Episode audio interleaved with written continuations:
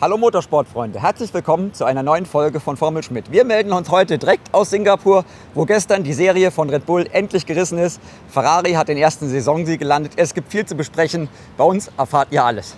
Schmidt, fangen wir gleich damit an.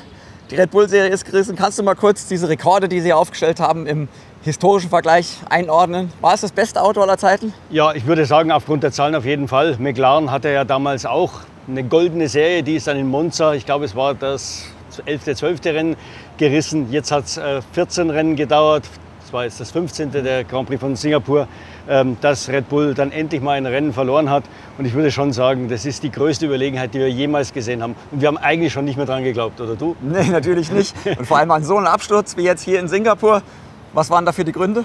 Ja gut, der Absturz ging eigentlich schon los in der Vorbereitung. Sie haben bei den Simulationen schon den ersten Fehler gemacht. Es gab ein neu asphaltiertes Stück zwischen Kurve 1 und 5. Das war deutlich ebener, als es vorausberechnet war. Das war eine große Furcht von Red Bull, dass es hier so viele Bodenwellen gibt. Hat man das Auto zu hoch gesetzt, hat also zu hoch angefangen. Das haben zwar sehr viele Teams, aber Red Bull hat sich dann noch verstrickt. Man hatte einen neuen Unterboden dabei, musste die gegeneinander testen.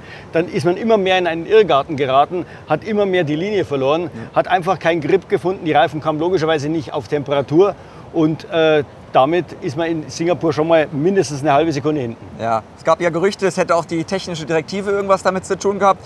Da geht es ja um bewegliche Flügel, um Unterbodentricks. Glaubst du, da ist was dran? Das kann man jetzt auf keinen Fall sagen. Man muss da sicher Suzuka abwarten. Suzuka ist ja auch eine Rennstrecke, die vom Streckentyp Red Bull eher, eher entgegenkommt. Oder was heißt eher entgegen? Sie können ja eigentlich alle Strecken, aber ja. Singapur ist, war, war, wahrscheinlich, das hat ja Verstappen schon angekündigt, die Strecke, wo es die größten Probleme geben würde. Er hatte recht. Äh, jetzt äh, Suzuka ist wie gemalt für den Red Bull. Also wenn er da Schwierigkeiten hat, dann müssen wir wirklich anfangen zu grübeln, ja. ob es nicht doch was mit der TD zu tun hat. Rein theoretisch könnte es sein, ich glaube aber nicht in diesem Ausmaß. Das hat auch Andreas Steller gesagt. Also erstens mal wissen wir nicht, ob es ja. überhaupt so ist. Und wenn es so wäre, nicht sieben Zehntel. Das war ja der Rückstand von Verstappen im Q2 auf Carlos Sainz den schnellsten. Ja, im Qualifying lief richtig schlecht, im Rennen dann aber ein bisschen besser. Eigentlich darf man doch gar nicht viel verändern im, unter Parkvermehrregeln. Warum lief es im Rennen dann doch eigentlich einigermaßen gut? Ja, es gibt zwei Dinge, die man ändern darf. Das ist der Reifendruck und die Anstellung des Frontflügels. Da hat man sicher dran gearbeitet. Äh, dann hilft natürlich am Anfang des Rennens hilft ähm, das viele Gewicht durch den, den Sprit im Tank. Dann fährt man auch nicht ganz so wild wie im, im, im Qualifying. Das heißt, das Auto ist ruhiger, kommt dann besser in den Rhythmus. Und wenn das einmal im Laufen ist und die Reifen in ihrem Fenster sind, dann kann man sie sicher drin halten. Und man hat das ja auch im zweiten Stint gesehen ähm, wo er dann natürlich weniger Sprit an Bord war, aber wo Verstappen dann schon mit dem Medium-Reifen relativ schnell gefahren ist. Nicht so schnell wie die Mercedes, ja. aber sonst konnte er schon ganz gut mithalten. Ja, bei Ferrari war es eigentlich genau andersrum. Da waren die Erwartungen vorher eher gering. Äh, eine Strecke, die viel Abtrieb verlangt, da war Ferrari bisher nicht so gut. Warum hat es denn doch plötzlich so gut geklappt? Naja, äh, Fred Vasseur hat mir schon vor dem Rennen gesagt, pass auf, wir können genau zwei Extreme, die ganz langsamen und die ganz schnellen Kurven. Äh, in Monaco ist das nicht so aufgefallen, da waren wir eigentlich ganz gut, haben wir es aber selber versemmelt durch verschiedene Probleme, die wir uns halt im Training aufgehalst haben. Äh, und Singapur war eigentlich fast noch besser als Monte Carlo, denn es sind nur 90 Grad Kurven oder fast nur 90 Grad Kurven, das heißt immer der gleiche Kurventyp. Da kann man ein Auto, das ja, so ein bisschen Schwierigkeiten hat mit unterschiedlichen Kurvenradien, schon speziell darauf abstimmen und die anderen Kurven muss man sich nicht groß ja. kümmern. Das hilft natürlich dem Ferrari. Dann gibt es da Geraden, dann schnelle Richtungswechsel kann er gut. Äh, also, und die, wie, wie, gesagt, die Kurven haben alle relativ kurze Radien. Das sind alles so Punkte, in denen der Ferrari gut ist. Dazu kommt noch, wir hatten kaum Wind das Wochenende ja. und bei diesen Nachtbedingungen bleiben die Asphalttemperaturen fast immer gleich. Und das Schlimmste für den Ferrari ist, wenn sich was ändert. Ja. Carlos Sainz war besonders stark, Bestzeit am Freitag, äh, Pole Position äh, im Rennen auch alles souverän kontrolliert. Ähm, er wirkt seit der Sommerpause fast wie ausgewechselt, stärker als Leclerc. Gibt es da einen Grund dafür? Naja, äh, ich, ich würde sagen, es gibt zwei Gründe. Also äh, er fährt sicher in der Form seines Lebens. Er hat, glaube ich, auch ein bisschen Denkarbeit darin investiert, warum der Ferrari an gewissen Stellen seine Probleme hat. Das hat er besser gelöst, meiner Ansicht nach, als Leclerc, der eher von Frust getrieben ist, der es dann mit der Brechstange probiert. Man merkt das auch. Er ist immer den ersten Sektor viel zu schnell angegangen, da war er schneller als Sainz ja. und hat immer im dritten Sektor verloren. Das heißt, die Reifen verheizt. Da fährt ein gewisser Ärger mit. Er, er, wollte ja eigentlich schon längst Weltmeister sein auf dem Ferrari und jetzt ist es immer noch nicht und er wird es auch dieses Jahr nicht werden. Also ich glaube, er müsste sich da mal ein bisschen zurücknehmen, einfach ruhiger werden, auch nicht sich wieder den, einen ruhigeren Fahrstil angewöhnen. Das kann er ja. Er ist eigentlich ganz gut im Adaptieren vom Fahrstil, äh, um, um, das Gleiche zu machen, was Sainz gemacht hat. Ja, Sainz am Ende äh, den DRS-Zug mit Norris gebildet, um die Mercedes abzuhalten. Das war ja fast schon wie ein ganz großer. Nee, absolut. Das war eine absolute Meisterleistung von Carlos Sainz und zwar von A bis Z. Es ging ja schon am Anfang los. Äh, er hat ja, war klar, war natürlich die Ansage des Teams, fahr so langsam wie möglich. Unsere große Schwäche sind die Reifen, der Reifenverschleiß äh, und im, speziell in Singapur natürlich die Hinterreifen. Fahr das Tempo X. Das Tempo X war in den ersten 15 Runden nicht unter 1,40, hat er auch eingehalten, aber keine Runde, ja. Runde unter 1,40. Dann hat man schon gesehen, kommt der nächste Schritt. 1,39er durfte man dann fahren und das hat er wirklich eiskalt eingehalten. Er hatte natürlich den Vorteil, dass im ersten, in der ersten Renndrittel ja. Leclerc als Absicherung hinter ihm war. Den Leclerc muss man ein paar Mal ein bisschen einbremsen, dass er nicht zu nah ranfährt, weil durch das nah ranfahren hätte sich der Leclerc wieder die Reifen kaputt machen können und das wollte man natürlich auch nicht. Man brauchte ja diese Absicherung. Ja.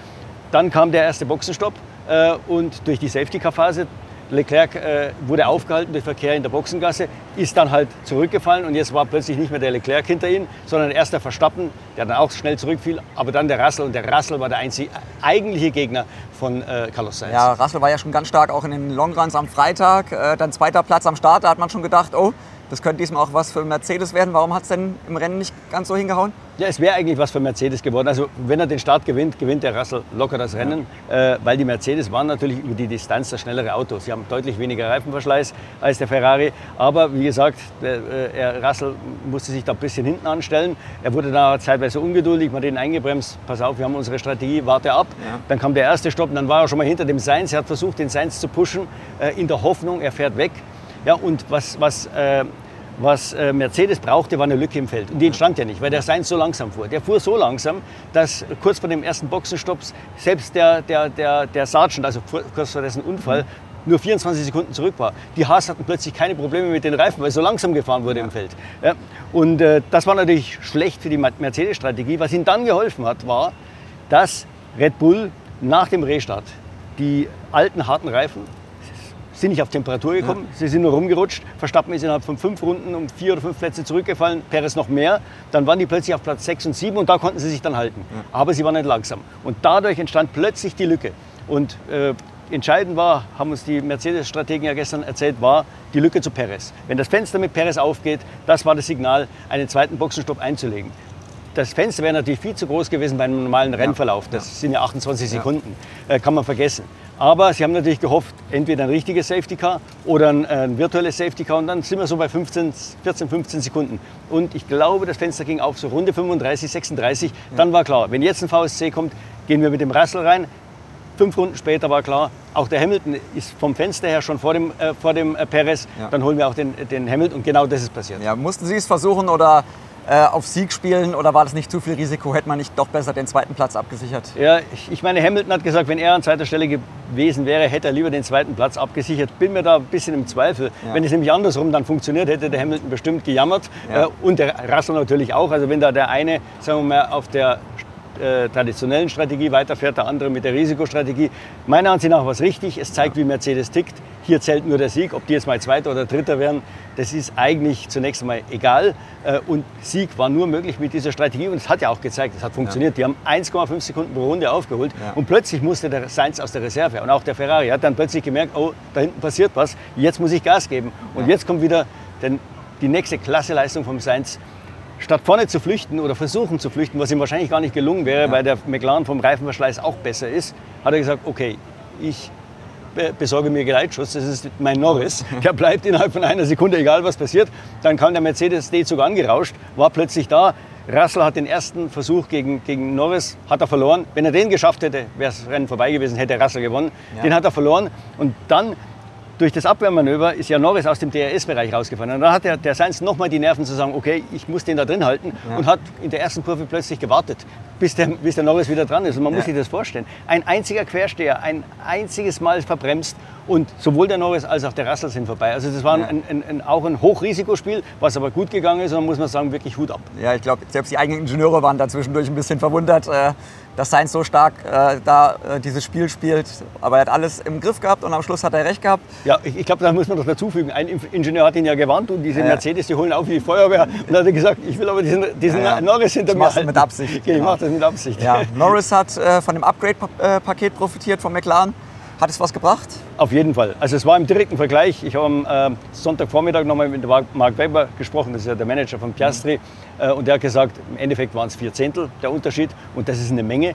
Es sind natürlich nur vier Zehntel in Singapur, weil dieses Upgrade hat darauf hingezielt, dass der Meglan jetzt mehr Abtrieb in den langsamen Kurven hat.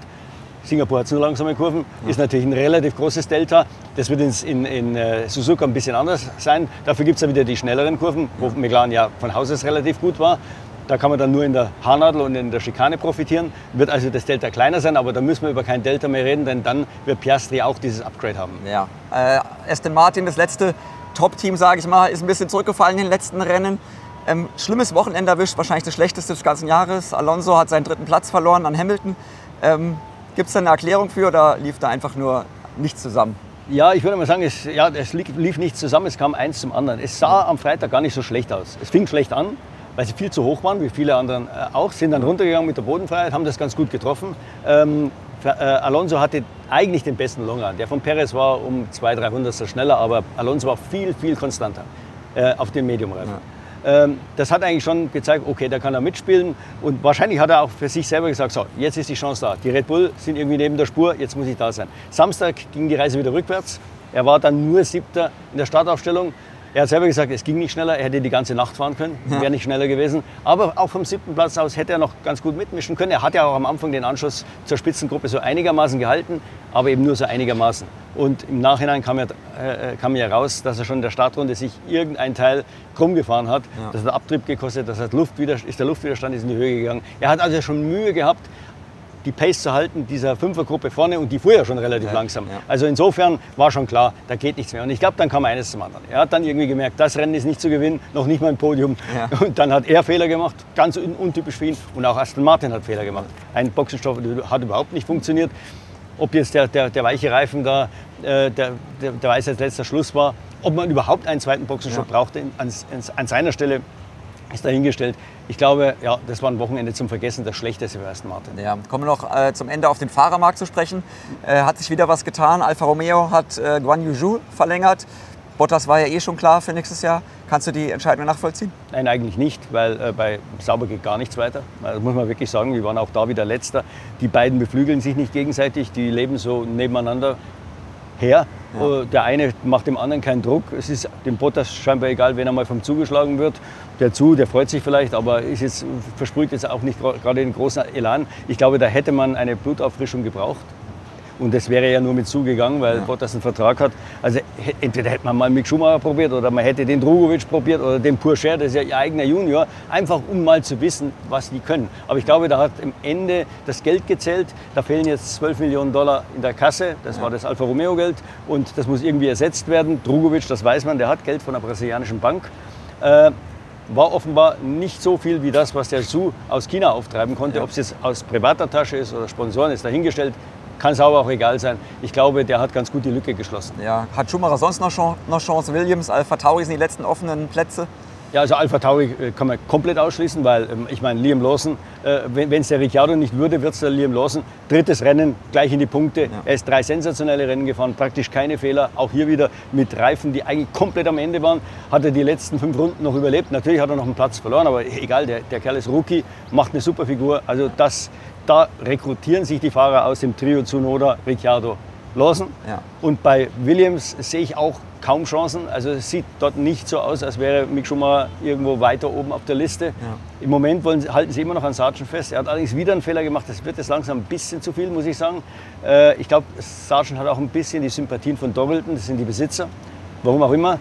Äh, ich kann mir vorstellen, sie wollen es doch noch mal ein zweites Jahr mit, mit ihm probieren. Drugovic steht auch auf der Liste. Dem hat man einen, einen, einen Test angeboten, äh, Freitagstest. Die Frage ist, ob er es machen wird. Ja. Äh, er hat auch noch andere Optionen. Ich, wenn ich was zu sagen hätte, ich würde es ihm raten, weil halt den Fuß in der Formel 1, halt die Tür offen, solange es irgendwie geht. Weil wenn du einmal ganz draußen bist, ja. Ja, dann kommst du fast nie wieder zurück. Ja. Was sollte Mick Schumacher machen? Unser Kollege Markus Schurig von unserem Schwesterblatt Motorsport aktuell hat ja letztens beim Rennen in Fuji, beim BEC-Rennen in Fuji herausgefunden, dass Alpine offenbar Interesse hat, angeblich sogar schon einen Test angeboten hat. Wäre das eine gute Anlaufstation, damit er wieder Fahrpraxis bekommt? Absolut. Ich würde auch hier ein Doppelspiel spielen. Also wenn ich für Drugovic würde ich sagen, pass auf, mach äh, weiter, Ersatzfahrer Aston Martin und fahr irgendwo in der Formel E oder wo du halt deinen Platz da kriegst. Da glaube ich da ein Angebot. Und bei Mick Schumacher würde ich das Gleiche sagen. Äh, bleib bei Mercedes, ganz wichtig. Du hast den Fuß in der Tür, du lernst unheimlich viel, auch wenn du keine Rennen fährst. Aber die Rennen fährst du ja dann mit Alpine. Sind zwar andere Rennen, aber scheißegal. Man ist wieder in diesem Modus drin, man kämpft wieder, äh, man, man muss wieder denken, Reifenmanagement, alles Mögliche, ähm, Strategie. Äh, also ich würde auch da dem Mick Schumacher raten, mach die Doppelrolle. Ja. Kommen wir aufs nächste Rennen. Suzuka, Suzuka steht vor der Tür. Wir reisen morgen rüber nach Japan. Ähm, über Red Bull haben wir schon gesprochen. Da erwarten wir eine klare Steigerung. Vielleicht sogar, dass sie wieder eine neue Siegesserie starten. Wer könnte aus dem Verfolgerfeld, Ferrari, McLaren, Mercedes da besonders hervortreten? Also bitte keine weitere Siegesserie. Wir wären natürlich alle ziemlich froh, wenn das jetzt mindestens eng wird. Wir wollen ja. Red Bull wirklich nichts Schlechtes wünschen, aber nehmen wir mal an, ein Verstappen wäre noch mittendrin in dieser Spitzengruppe gewesen. Das wäre ja dann noch der, der Überflieger in, in diesem wirklich super Rennen gewesen. Also das wäre natürlich der Idealfall, glaube ich nicht. Ich glaube auch wie du, Red Bull wird weiter überlegen sein, vielleicht mit ein oder zwei Zehntel weniger, als es vorher waren, aus welchen Gründen auch immer. Das wird sich dann rausstellen. Ich erwarte als die Nummer zwei, muss ich ganz sagen, eher McLaren als Mercedes. McLaren ist ganz stark in den schnellen Kurven.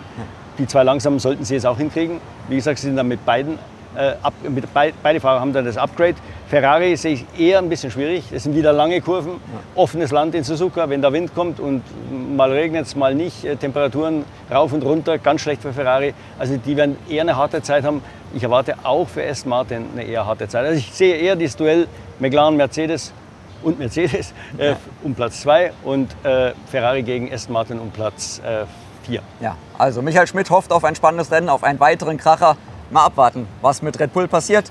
Wir wissen es nicht, wir werden sehen. Wir sind vor Ort, wie erwähnt, und danach melden wir uns dann wieder zurück mit einer neuen Folge von Formel Schmidt. Danke fürs Zuschauen, bis dann, auf Wiedersehen. Servus.